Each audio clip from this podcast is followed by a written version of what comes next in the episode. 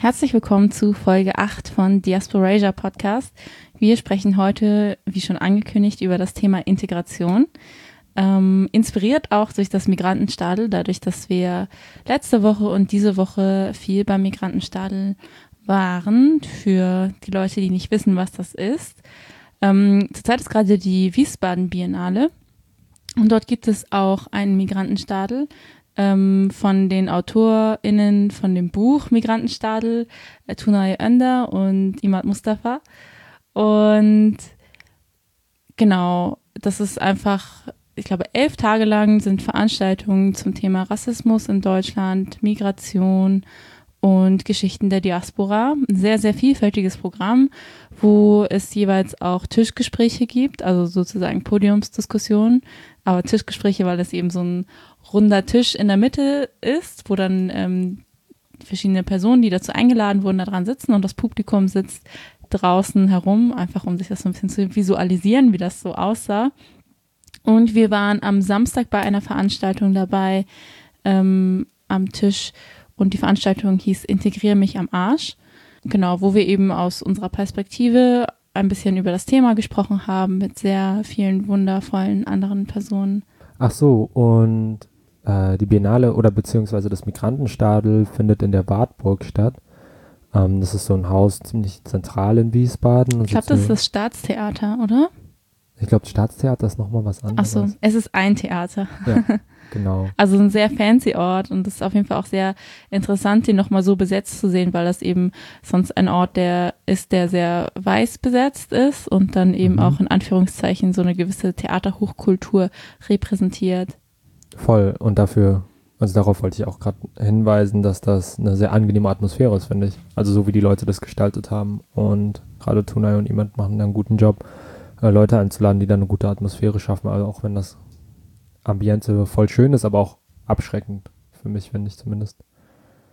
Ja, wir waren auch ähm, zum Teil als Gäste, also als ZuschauerInnen bei verschiedenen Veranstaltungen. Zum Beispiel gestern war das ähm, die Antifa-Kanaken kommen. Das war auch eine super spannende ähm, Runde und eine sehr spannende Diskussion. Und dann am Montag war ich auch nochmal ähm, auf dem Podium, also beziehungsweise am Tisch ähm, zur postmigrantischen Schlammschlacht.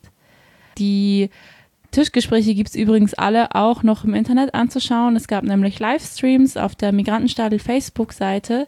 Die Soundqualität ist leider nicht so optimal, aber wenn man sich das mit Kopfhörern anschaut, dann geht das noch einigermaßen. Und Thema beim Tischgespräch gestern und Thema heute auch, also nicht das Thema heute, aber ein Thema, worüber wir sprechen wollten, äh, sind die aktuellen Ereignisse in Chemnitz. Das heißt, was seit Sonntag quasi in Chemnitz passiert. Genau. Wir wollen aber auch gar nicht so viel auf die tatsächlichen Ereignisse oder Abläufe oder sowas eingehen, weil darüber wurde schon sehr viel geredet.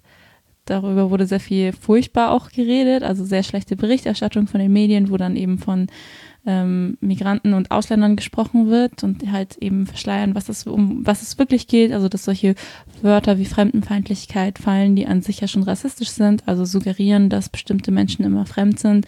Oder wenn Migranten und Ausländer benannt wird, ähm, wird auch nicht thematisiert, dass es eigentlich um Rassismus geht und dass dort rassifizierte Personen diejenigen sind, die betroffen sind, also allgemein Personen of Color oder Menschen, die als migrantisiert wahrgenommen werden.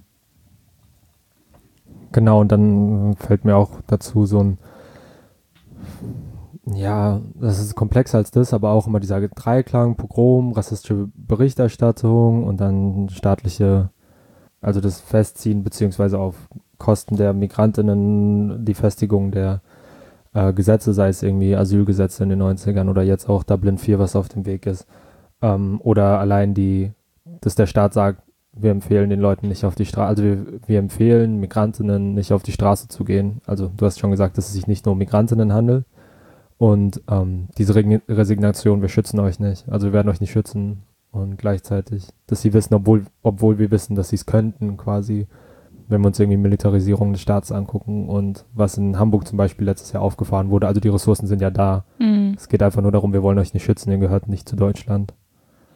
Und dann auch einfach so das tatsächliche Problem, das Deutschland mit Rassismus hat, irgendwie nicht anzuerkennen. Also einfach, dass da nicht die richtigen Konsequenzen gezogen werden, sondern stattdessen eben bestimmte Asylgesetze verschärft werden, wie auch nach Rostock-Lichtenhagen. Also ich denke nicht, dass da jetzt irgendwelche tatsächlichen Konsequenzen gezogen werden, wie sie gezogen werden sollten, sondern dass es ähm, ja sich schon wieder so wiederholt, wie es schon mal da gewesen ist und dass da nicht draus gelernt wird.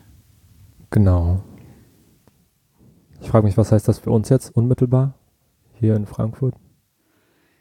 Also so ein Angriff, auch wenn es zum Beispiel um Terroranschläge geht, also wie zum Beispiel vom NSU-Netz, ähm, da sind zwar die tatsächlich angegriffenen Leute wenige Leute, aber gemeint sind viele Leute. Und genauso wie das, was jetzt passiert ist, sind wir auch alle irgendwie betroffen und es macht auch super viel mit uns also nachdem das passiert ist und ich irgendwie auf der Straße war, habe ich mir auch so Leute angeguckt und hatte dann irgendwie automatisch solche Gedanken, so ja, kann ich irgendjemanden von denen vertrauen? So, wer könnte hier Nazi sein? Äh, und kann ich überhaupt beurteilen, wer hier Nazi sein könnte und wer nicht? Und kann ich mich überhaupt sicher fühlen? Und dann auch solche Nachrichten, dass es halt eben nicht nur Chemnitz ist, sondern dass eben auch jetzt noch in Köln zum Beispiel Nazi-Truppen durch die Gegend gelaufen sind und Jagd auf migrantisierte Personen gemacht haben. Solche Sachen. Es ist halt nicht ein Problem, dass nur irgendwie im rechtsextremen Spektrum ist oder das nur im Osten ist. Es ist ein Problem, das in der Mitte der Gesellschaft ist und das überall in Deutschland ist. Hm. Ja, total.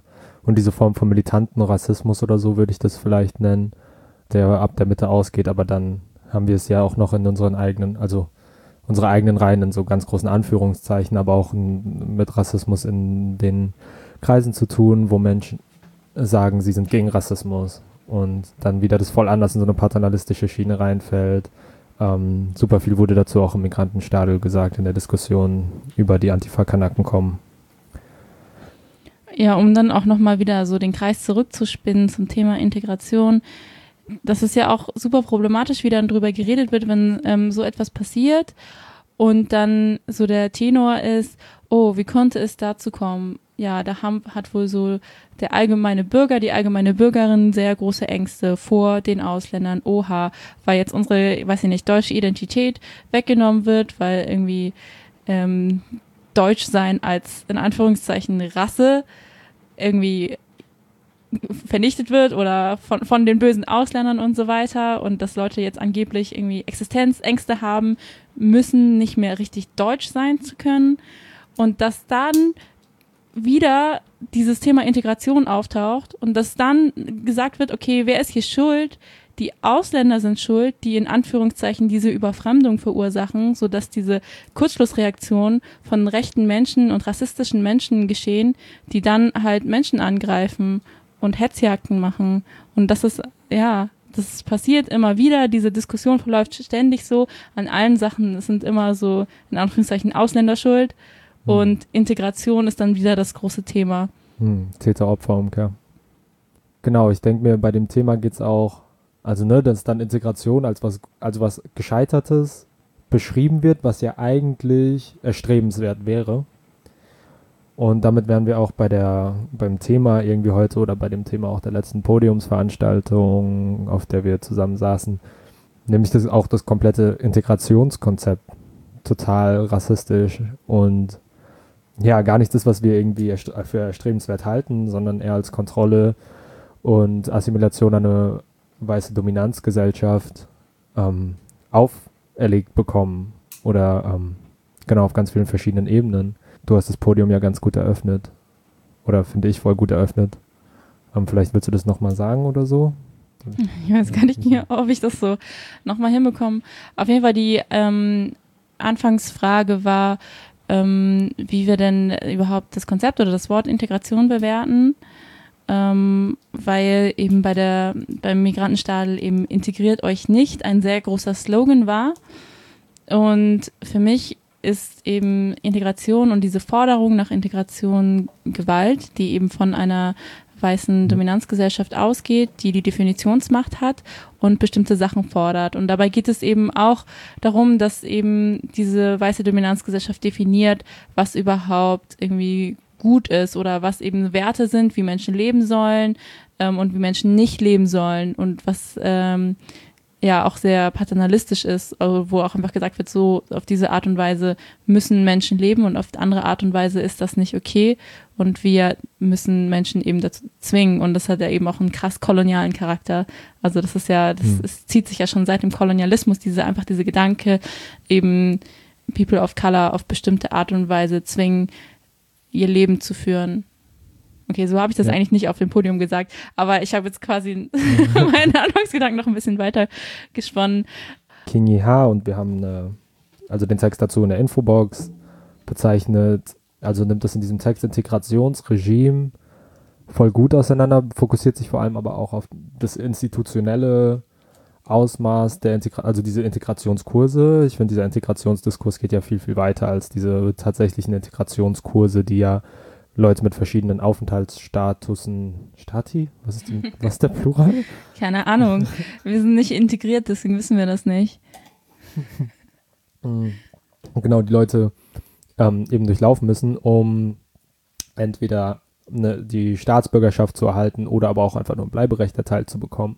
Und somit das auch andersrum im Umkehrschluss unter Strafe steht, quasi ähm, wenn man diese Integrationskurse nicht macht, dass äh, das auf Auswirkungen, also eine Strafe quasi haben kann und beschreibt die Integrationskurse, finde ich ganz gut als 360 Stunden Besserungshaft, weil das keine freie Entscheidung ist und keine, also eine gewaltvolle Assimilation. Und darüber hinaus geht das halt auch einfach darum, als, also worein sollen wir uns integrieren, als ob das eine Gesellschaft wäre, die irgendwie so, ähm, also ein Status quo, mit dem alle okay sind und der Macht kritisch wäre und in dem alle ein gutes Leben haben können, aber so ist es ja gar nicht, sondern dieses, woran man, woran man sich integrieren soll, das hat immer mit Gewalt und Ausbeutung zu tun. Ja. Und es auch immer impliziert wird, so, dass die Herkunftsländer oder Kulturen, aus denen Menschen kommen, die integriert werden sollen, ähm, viel weiter unten stehen oder bestimmte Sachen nicht wissen, Demokratie lernen müssen, hm. solche Sachen, dass davon ausgegangen wird, so nur Deutschland oder nur Europa weiß, wie es richtig geht. Und das sind jetzt so die ganzen, in Anführungszeichen, Barbaren, die jetzt kommen und denen müssen wir das erstmal beibringen, weil die ja nichts können oder nichts Wertvolles mitbringen oder nichts Wertvolles beitragen können. Hm.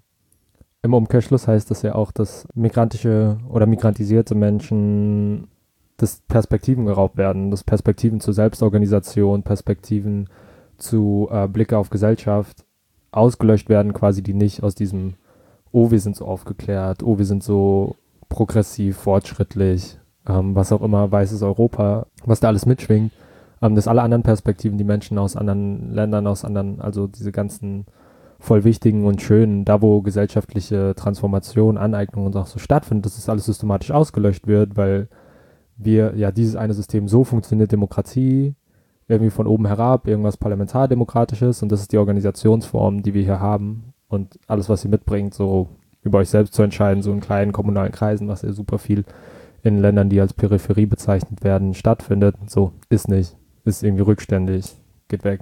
So. Und auch das Schlagwort Offenheit, dass davon ausgegangen wird, so ja, Deutschland oder Europa ist irgendwie liberal, offen und so weiter und so fort. Mhm. Und dass dann Migrantinnen konservative Werte mitbringen, ähm, die nicht dazu passen würden.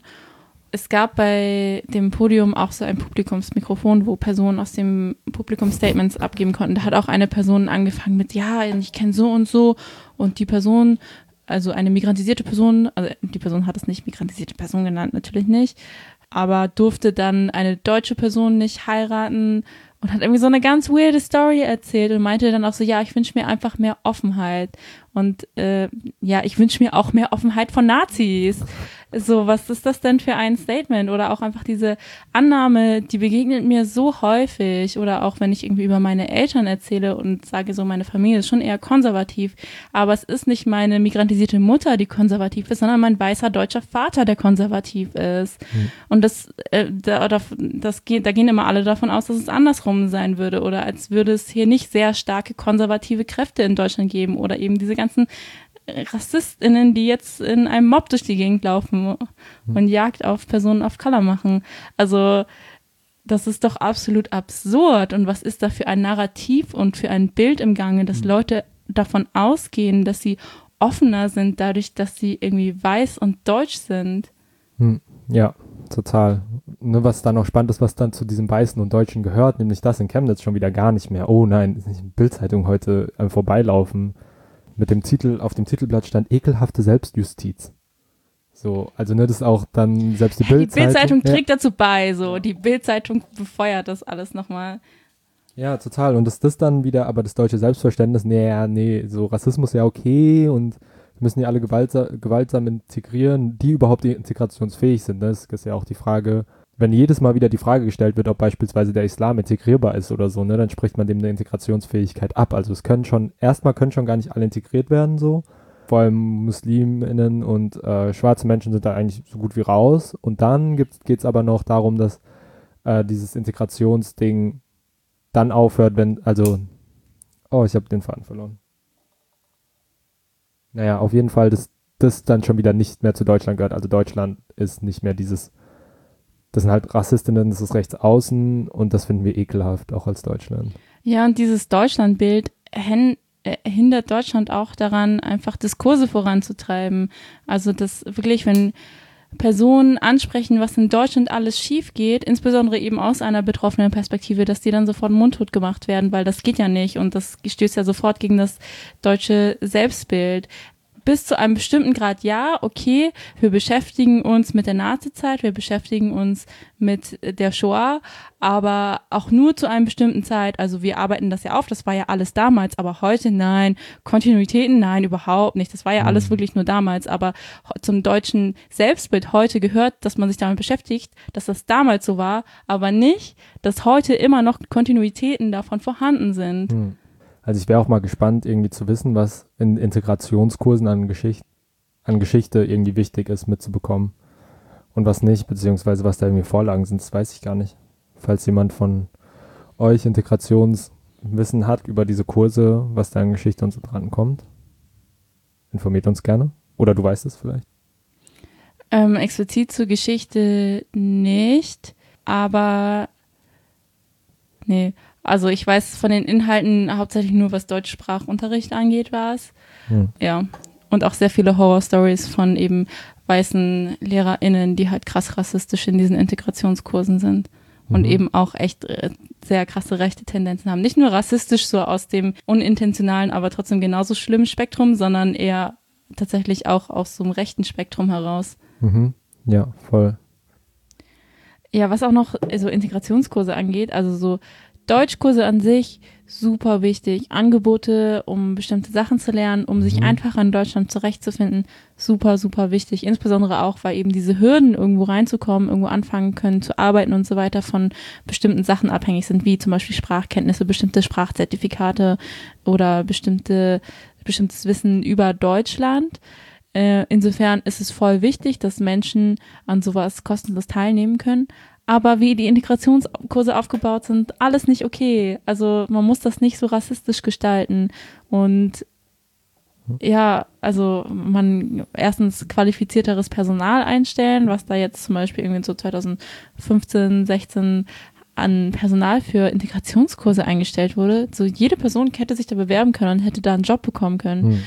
Ja, es ist halt auch einfach so eine fehlende Wertschätzung. Also es ist wirklich so ein so, ja, so die MigrantInnen, die ähm, wissen ja eh nicht zu würdigen, die sind ja eh undankbar, wir geben denen einfach whatever. Mhm vollkommen falsch. Also wir müssen Partizipation ermöglichen und diese Partizipation können wir auch anders ermöglichen als über Integrationskurse. Also sie heißen ja Integrationskurse, weil bestimmte Menschen diese Integrationsleistung leisten müssen, um sich in eine äh, ein Konstrukt einer deutschen Gesellschaft rein zu integrieren, aber es gibt keine Bemühungen oder so gut wie keine Bemühungen von der anderen Seite Partizipation zu ermöglichen, was viel wichtiger wäre. Und auch dann immer so eine Sache so, ja, mh, hm, bestimmt sind die ganzen Migrantinnen dann nicht loyal Deutschland gegenüber. Ja, kein Wunder, wenn man hier wie Dreck behandelt wird, kein Wunder, wirklich. Das Problem, das wir haben, ist einfach eben auch Ausgrenzung und Ausgrenzung verursacht eben bestimmte Sachen und natürlich sind dann, wenn wir wieder dieses Wort Integration benutzen wollen, Menschen nicht integriert oder partizipieren nicht irgendwie in einem größeren Rahmen an bestimmten Sachen, weil man immer ausgegrenzt wird und Gewalt erfährt. So, warum sollte man, warum sollte man Bock haben irgendwie auf Deutschland? Hm. Voll. Und dieses Selbstverständnis funktioniert ja auch nur in der Abgrenzung nach außen und nach innen schon wieder gar nicht mehr, wenn wir uns irgendwie angucken. Also wenn ich mir die Demo für alle angucke oder die Teilnehmenden von queerfeindlichen, cis, heterosexistischen Veranstaltungen, dann sind das in den allermeisten Fällen, wenn ich da durchlaufe und mir angucke oder der, mich dagegen stelle, sind das weiße, vor allem weiße Männer, die Angst haben, dass ich ihre Kinder schwul mache. So. Also es ist halt, dann ist, dann ist war, dann war es das aber auch schon wieder mit der Toleranz. Also eine Toleranz auch super gefährliches Wort, weil dann irgendjemand quasi die in der Stellung ist, etwas zu tolerieren. Und es ist auch ein sehr, sehr ausgrenzendes Konzept. Aber ja, dann hat sich das damit auch schon ganz schnell wieder. Integration bedeutet ja auch gleichzeitig so eine gewisse Art von ja, Verinnerlichung von dem eigenen Minderwert, würde ich sagen. Mhm. Also es macht psychisch auch unglaublich viel mit ein, also dass du dann auch wirklich so verinnerlichst, dass du halt eben nicht so gut bist oder dein Hintergrund, deine Kultur oder wie du wahrgenommen wirst immer weniger ist als das, wie weiße Menschen wahrgenommen werden. Mhm. Genau, und sowas hat ja echt krasse psychische Folgen, also irgendwie so Depressionen und so weiter.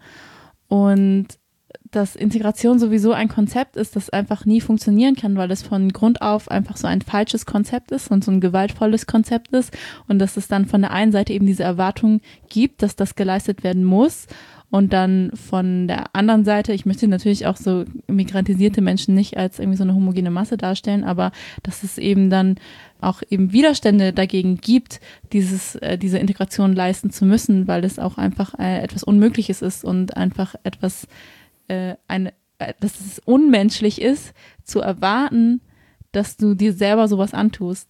Mhm, total. Und auch auf so, du hast ja schon diese psychologische Ebene gerade angesprochen, dass es äh, gerade mit Menschen, äh, migrantisierten Menschen, die so einen Kartoffelelternteil haben, auch sich so voll auswirkt. Dass mein Vater war weißdeutsch und meine Mom ist der migrantische Elternteil quasi und immer das, was quasi das weiße Elternteil hat, das Hegemoniale ist das, was gut ist. So wie mein Dad Deutsch spricht, ist irgendwie das Richtige, wie meine Mama Deutsch spricht nicht, obwohl auch so Sprachtransformationen und so, also auf linguistischer Ebene jetzt einfach ähm, ja in Migra migrantischen Räumen stattfinden, dass Sprache sich entwickelt und was Dynamisches ist und das vor allem da passiert und das vollkommen ausreichend ist, irgendwie zu sprechen und die Leute verstehen einen und so und das ist genau nicht weniger gut ist, so zu sprechen oder so, oder wenn es um Essen oder um äh, alles, was darum geht, irgendwie was mit der Identität ähm, des migrantisierten Elternteils zu tun hat. Genau, das macht auch ganz, ganz, ganz viel mit einem. Ich glaube, darüber haben wir auch schon mal gesprochen während des Podcasts.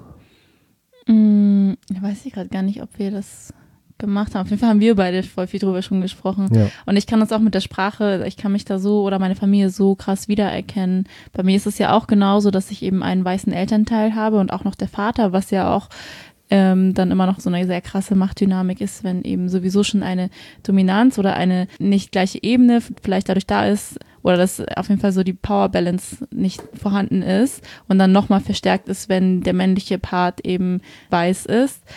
Genau, also dass meine Mutter, meine Mutter ist ja schon als Kind nach Deutschland gekommen. Meine Mutter spricht super gut Deutsch mhm. und wird aber trotzdem ständig korrigiert. Natürlich macht sie Fehler und klar, so passiert halt, aber man versteht alles. Sie drückt sich krass eloquent aus, also ist super also es ist echt, also ne, also ich verstehe, ich verstehe da gar nicht, warum mein Vater ständig irgendwas kritisiert und sich dann auch noch drüber lustig macht. Und wir als Kinder haben das auch irgendwie so krass gelernt, dass wir da früher mitgemacht haben. Ich schäme mich richtig krass dafür und echt, was habe ich meiner Mutter angetan, dass ich da mitgemacht habe und mhm. mich da irgendwie mit drüber lustig gemacht habe oder dass wenn sie uns irgendwie einen Zettel geschrieben hat, ähm, so hier, liebe Kinder, Essen ist im Kühlschrank, müsst ihr nur aufwärmen oder wie auch immer. Und wenn da so Rechtschreibfehler drin waren, dann mhm. haben wir mhm. das korrigiert und hier gegeben mit so, so wie ein, so eine Klassenarbeit, wo du dann so einen Strich für pro Rechtschreibfehler machst und am Ende eine Note gibst. Oh Gott. Und das ja, ist einfach so richtig furchtbar. Und das war dann irgendwie so voll der Joke in unserer Familie. Und es ist einfach, so viel Gewalt, was da passiert und das, mhm. ja, keine Ahnung, ich habe das auch voll krass verinnerlicht und immer, wenn ich denke, dass ich irgendwas nicht korrekt irgendwie ausspreche oder irgendwie unkonzentriert bin und dann irgendwelche Endungen nicht richtig mache, was mir irgendwie relativ häufig passiert, denke ich immer so, oh Gott, jetzt denkt die Person irgendwie Ausländerin, kann kein Deutsch und so weiter. Und mhm. irgendwie, obwohl ich, obwohl Deutsch meine Muttersprache ist, habe ich voll oft Angst davor, falsches Deutsch zu reden. Und es ist einfach so richtig bescheuert, wirklich. Mhm. Voll. Und dann auch einfach damit aufzuwachsen und zu sehen, dass asiatisch sein zu Hause immer in Relation zu weiß sein steht und halt auch immer etwas Schlechteres ist, sei es das Essen, das stinkt oder wie mhm. gegessen wird, ähm, ob du schmatzt, ob du schlürfst. Ähm, und dass das in Deutschland ja gar nicht klar geht oder dass die Tür immer zu sein muss, wenn meine weiße deutsche Oma zu Hause war, wenn meine Mutter gekocht hat, weil das ja so stinkt. Mhm. Oder eben auch Sprache, das ist ja so ein riesengroßer Verlust und dass es auch einfach nicht anerkannt wird, dass zum Beispiel ich habe kein Chinesisch gelernt von zu Hause aus und das liegt eben auch an diesem Integrationsdruck und eben auch zum Beispiel an meiner weißen deutschen Oma, mhm. die halt auch krass rassistisch war, die mhm. mir auch solche Sachen gesagt hat wie ja, du hast so viele Allergien, weil deine Mutter Ausländerin ist mhm. und du wächst damit auf und du lernst von vornherein, was schlecht ist, was du vermeiden musst wie, dass du dich auf jeden Fall so gut wie möglich anpassen musst, um so weiß wie möglich rüberzukommen, damit ja alle vergessen, dass du irgendwie doch nicht richtig weiß Deutsch bist. Hm. Ja. Und trotzdem kannst du das nicht. Du kannst es nie sein, egal was du tust, auch insbesondere Appell an so asiatische Personen, die sich als Model Minority sehen und denken, sie sind die Vorzeigemigrantinnen und dürfen jetzt auf andere Migrantinnen mit dem Zeigefinger zeigen und sagen so, ja, wir haben uns integriert, warum habt ihr euch nicht integriert? So, das funktioniert so nicht und ähm, das ist voll unsolidarisch, nicht korrekt, äh, was da irgendwie passiert und auch äh, wirklich Appell an unsere eigenen Communities, solidarischer zu sein und dass das nicht okay ist und vergessen und das wirklich nicht vergessen werden darf, so egal wie sehr wir uns bemühen, wir werden niemals auf der gleichen Ebene sein wie weiße Deutsche. Hm. Ja, total. Wenn wir über Integration sprechen, auch, dass wir das Ganze oder um das uns zu eigen zu machen, über Normalitätsvorstellungen sprechen sollten und zu gucken, dass auch, also sei es diese Frage, wo kommst du her oder so, äh, das ist immer dass es nur dekonstruiert, also auseinandergenommen werden kann, wenn die Leute, die in einer privilegierten Position sind, und das passiert ja auf ganz vielen verschiedenen Ebenen, äh, sehen, was ihre Normalitätsvorstellungen eigentlich sind. Was empfinde ich als normal? Was, was soll dieses Normal überhaupt sein? Und das, das Normale, wenn es um Integration geht, halt dieses weiß-deutsche Ding ist, wo man sich eh nicht zu Ende rein integrieren kann. Also es gibt ja kein Ende bei dieser ganzen Sache und hinterfragt werden muss, warum gibt es dieses Bild? Warum ist das, also das ist für mich ein kolonial-rassistisches Bild von dem weißen Europa, weil es war Europa nie und es ist auch das Auslöschen vieler, vieler Identitäten, wenn sich auf eine weiße Geschichte Europas berufen wird, weil die gab es so nicht. Ja, und wir lernen, wir lernen auch einfach nicht oder wir haben nicht die Möglichkeit, ein, ein diverseres Bild oder mehrere Narrative kennenzulernen, weil eben immer nur von einer Dominanzgesellschaft bestimmt wird, was wann irgendwie relevant ist. Wir haben nicht sowas wie einen Black History Month, der wirklich in der Schule gefeiert wird. Auch zwar problematisch, wenn du sagst, wir machen sowas einen Monat und ähm, dann ist vorbei so, mhm. aber immerhin ein Schritt in eine richtige Richtung. Es werden einfach bestimmte Geschichten nicht gewertschätzt und nicht erzählt und es gibt so viel Wissen, das irgendwie nicht zugänglich für uns ist und dass wir uns so hart erarbeiten müssen und dass wir beide das hier zum Beispiel können, ist voll auch das krasse Privileg überhaupt, dass wir in einer Situation sind, wo wir uns mit so Geschichten der Diaspora beschäftigen können und ähm, darüber podcasten können, uns austauschen können und schauen, wie wir irgendwie widerständig sein können, wie wir uns nicht integrieren, wie wir IntegrationsverweigerInnen sein, sein können. Mhm. Ähm, und allein das ist auch schon voll krass und diese Möglichkeit haben eben nicht alle und vor allem auch nicht ohne so richtig krasse Gewalt zu erleben. Also wir sitzen hier und machen das irgendwie, okay, ähm, aber wir sind auch eben in einem Umfeld unterwegs, wo wir nicht dafür sofort körperlich angegriffen werden würden. Also wir wollen ja auch gar nicht unsolidarisch mit den Menschen sein, die sich diesem Integrationsdruck zwangsläufig beugen müssen, die das machen müssen, um irgendwie Aufenthaltsstatus oder eine Staatsbürgerschaft oder was auch immer zu bekommen. Das heißt ja nicht, dass diese Menschen irgendwie falsch handeln oder das irgendwie das, was irgendwie als Integration gelabelt, aber am Ende ja eine totale Assimilation, also eine totale Vereinnahmung und Einverleibung quasi eine gewaltvolle in die deutsche Dominanz, also in die Dominanzgesellschaft in Deutschland sein sollte. Äh, was auch immer dieses, also die gibt es ja so auch nicht. Genau, dass wir nicht unsolidarisch mit diesen Menschen sind und trotzdem dieses Konzept der Integration quasi äh, kritisieren. Und ich möchte da auch über Stärke reden, weil oft so das Wort stark benutzt wird für Menschen, die vielleicht widerständig sind, mhm. aber dann auch nicht gesehen wird, was für Stärke dahinter steht für Menschen, die halt eben mit sowas die ganze Zeit leben müssen. Ja. Und dass ich das auch nicht irgendwie werten möchte, wenn Menschen das tun müssen oder ja. eben machen, weil sie sich dafür entscheiden, weil es für sie der einzige Weg ist, irgendwie klarzukommen. Ja. Wir müssen halt alle schauen, wie wir irgendwie in dieser rassistischen Gesellschaft überleben und es sind unterschiedliche Wege, die wir wählen und manche wählen halt diesen einen Weg und ähm, ich kann das absolut nachvollziehen, wenn Leute das machen. Hm. Genau, diese Stärke drückt sich halt dann, ich glaube, das ist auch, weil wir oft über Generationen sprechen, so in anderen Generationen unterschiedlich aus, wie du gemeint hast es kann ja unsere Stärke sein, widerständig zu sein und zu sagen, wir kritisieren das, weil wir aus so einer komfortablen Position sprechen, dass wir nicht abgeschoben werden können. Dass wir nicht irgendwie diesen Kurs machen müssen, um die deutsche Staatsangehörigkeit zu bekommen oder so. Und ja, genau, meine Mom hatte diese Wahl zum Beispiel nicht und da hieß Stärke, also ihre Stärke war halt quasi da durchzugehen. Also genau das, was du quasi gesagt hast, nur fällt mir dann immer auf persönlicher Ebene auf, wie politisch eigentlich die ganzen Sachen sind, mit denen ich groß geworden bin, die, die ganz normal für mich waren. Ja, ist halt so, muss man mal jetzt machen oder muss ich oder müssen halt Leute machen. Und man kennt die Menschen und wächst auf und das ist so die, die Lebensrealität und dann macht man sich politisch Gedanken darüber und dann auch kritisch, in was für einer Rolle ich gerade bin oder wir gerade sind und merkt, was, was das für ein System eigentlich hinten dran hat und wie viel ja, Systematik und Ideologie auch dahinter steckt eigentlich und dass es voll schrecklich ist.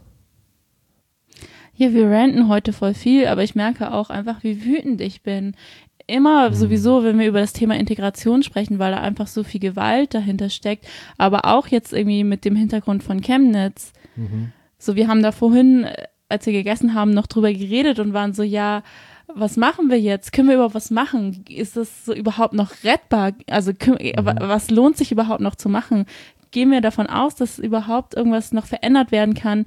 Irgendwie gesamtgesellschaftlich in eine positive Richtung, weil die mhm. ganze Tendenz, die gerade stattfindet, ist so krass, so krass nach rechts, so rassistisch, so gewaltvoll und hemmungslos auch gewaltvoll. Mhm. Wo, wie kommen wir denn dahin? Das ist einfach wirklich kein Randphänomen. Das ist die Mitte der Gesellschaft. Das ist überall, jeden Tag, jede Minute. Wo sollen wir da überhaupt noch ansetzen? Mhm.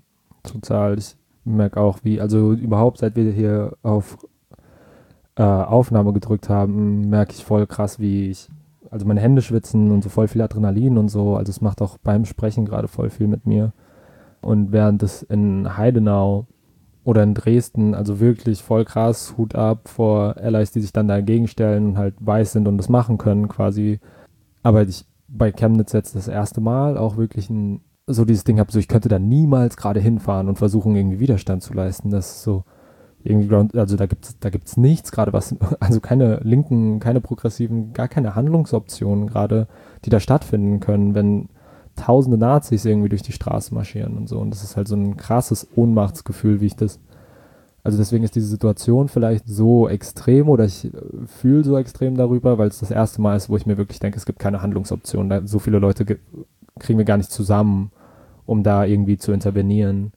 Vor allem, wie sieht auch unsere Intervention aus? Also ja. wir gehen vielleicht hin, wir protestieren dagegen, aber das, äh, wir überzeugen da keine Nazis. Also natürlich ist das irgendwie auch ein Signal und es ist voll wichtig, das auch zu machen, auch für eben betroffene Menschen, um zu wissen, dass es Leute gibt, die sich mit einem solidarisieren, dass ähm, wir nicht alleine da sind, aber gleichzeitig wir ändern da nicht die Meinung von irgendwelchen Nazis und wir ändern das auch nicht, wenn wir jetzt irgendwie am Rand der Demo irgendwie uns einen Nazi rauspicken und uns mit dem unterhalten. Hm, total.